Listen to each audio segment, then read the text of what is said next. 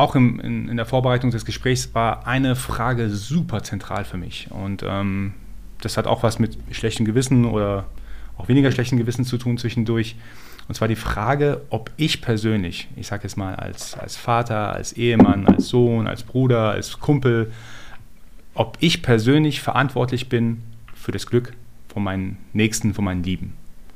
Da habe ich persönlich gar keine Antwort drauf. Ich finde es unglaublich schwierig für mich, ähm, das zu beurteilen, weil ich glaube, glücklich sein muss jeder erstmal für sich. Ich kann zwar dazu beitragen, ich kann auf jeden Fall dazu beitragen, dass nicht das Negative passiert, also das Unglücklichsein mhm. passiert. Mhm. Aber was würdest du mir jetzt raten oder was würdest du mir jetzt sagen, wenn ich dich fragen würde, bin ich verantwortlich für das Glück um mich herum? Also eigentlich hast du die Frage schon ganz gut selbst beantwortet. ähm, also nein, also das würde ich mal ganz, ganz klar vorwegnehmen. Äh, kein Mensch äh, darf oder muss oder sollte verantwortlich sein, einzig und allein verantwortlich sein für das Glück und Wohlbefinden von einem anderen Menschen. Ne? Also äh, wie du so schön formuliert hast, du kannst definitiv dazu beitragen. Unser soziales Umfeld ist das A und O. Das ist auch laut der Glücksforschung. Da gibt es so eine ganz tolle, ewig, ewig lange ähm, Glücksstudie, die sogenannte Grand Study von der Harvard Medical School. Die läuft seit 1938. Also ein, ein riesiges Ding. Und die, die Haupterkenntnis ist, und das ist keine Raketenwissenschaft, das ist keine, eigentlich ist es gesunder Menschenverstand, aber die Haupterkenntnis ist, der wichtigste äußere Faktor für unser seelisches Wohl sind soziale Beziehungen. Dementsprechend natürlich hast du einen riesigen Einfluss auf ähm, die Lebenszufriedenheit, auf das Glücksempfinden von deinen Lieblingsmenschen, von deinen Mitmenschen. Ähm, aber eben nicht 100 Prozent und nicht einzig und allein. Du, du bist ein wichtiger Faktor, aber nicht der, der alleinige. Und das will heißen, ein riesiger Teil liegt eben einfach in unseren eigenen Händen. Ne? Es ist uns ein gewisser, äh, gewisser Grad mit in die Wiege gelegt, wie wir unser Lebensglück empfinden, ähm, ob wir das Glas tendenziell halb voll oder halb leer sehen. Das ist durchaus auch genetisch mitbedingt. Ähm, es gibt einen kleinen Teil, der durch äußere Faktoren beeinflusst wird. Ne? Da spielt auch Gesundheit mit rein, da spielt materielles, finanzielles mit rein.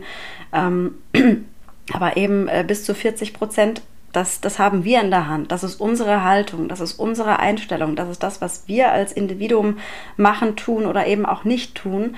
Und ähm, da hast du als Umgebung nur bedingt Einfluss darauf. Ne? Du kannst mhm. immer mal wieder inspirieren, du kannst stupsen, du kannst kitzeln, du kannst Möglichkeiten aufzeigen, du kannst ein, offenes Ohr und eine, starke Schulter bieten.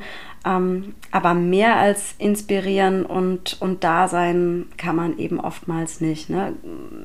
ich möchte sagen, wenn es Menschen im Umfeld gibt, und das Thema liegt mir auch sehr am Herzen, die an seelischen Erkrankungen leiden, ne? was ja unglaublich viele Menschen in Deutschland betrifft. Also ich glaube, aktuell sind es fünfeinhalb Millionen und jeder Fünfte äh, hat mindestens einmal im Leben die Erfahrung damit, mit irgendeiner Art von seelischen Erkrankung.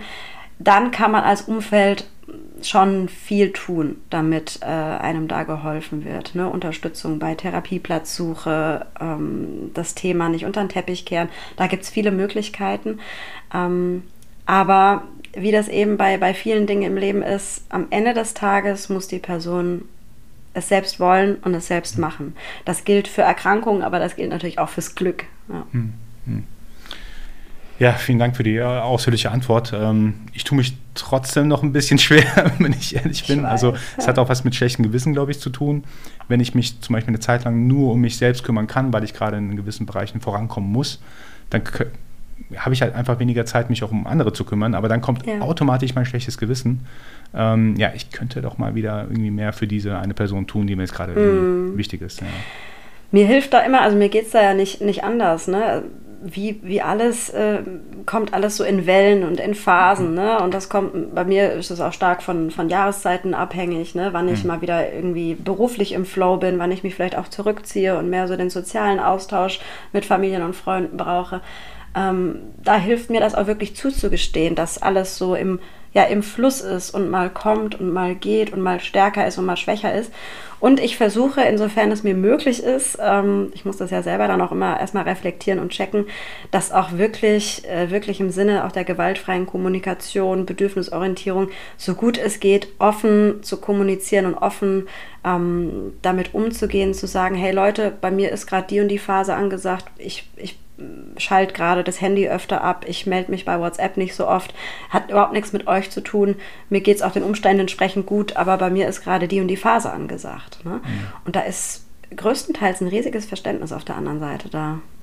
Oh, das ist ein sehr guter Punkt. Kommunikation und Transparenz quasi, ja. Ja, total. Ja. Also wirklich teilweise, es gibt so diese, diese schöne Philosophie der Radical Honesty. Das heißt nicht radikal ehrlich sein, jedem einen Kopf schmeißen, äh, finde ich scheiße, was du machst, ne? Lass mich so drastisch kommunizieren, ähm, sondern wirklich ganz transparent und offen, auch verletzlich sich zeigen, menschlich sich zeigen mit allen Ecken und Kanten und, und Höhen und Tiefen, die dazugehören. Und da, auch da sind wir wieder beim Thema Verbundenheit und Connection. Ne? Und plötzlich ist man auf einer ganz anderen Ebene miteinander, hat viel mehr Verständnis und, und Offenheit. Und ähm, ich finde, das ist generell etwas, was wir in der Gesellschaft viel mehr gebrauchen könnten.